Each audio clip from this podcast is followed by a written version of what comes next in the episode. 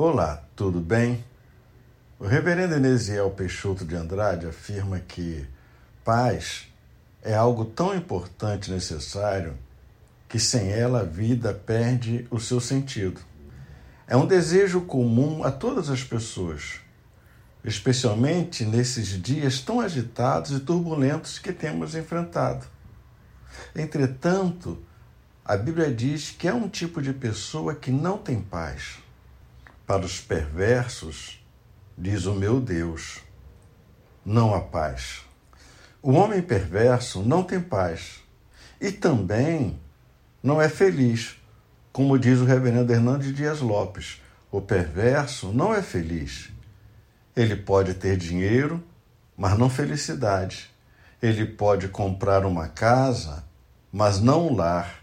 Ele pode comprar alimentos requintados, mas não apetite. Ele pode comprar os melhores planos de saúde, mas não saúde. Ele pode ter um rico funeral, mas não comprar o céu. O perverso não tem paz, não é feliz e, por fim, vai desaparecer. O salmista é bem claro nisto.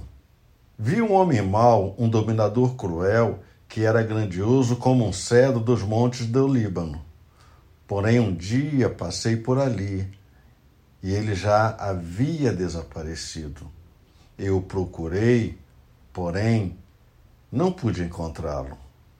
Não tenha inveja e nem cobice a vida do homem perverso. Ele vai acabar mal. Ele vai se dar mal, mais cedo ou mais tarde. Leia a Bíblia e faça orações.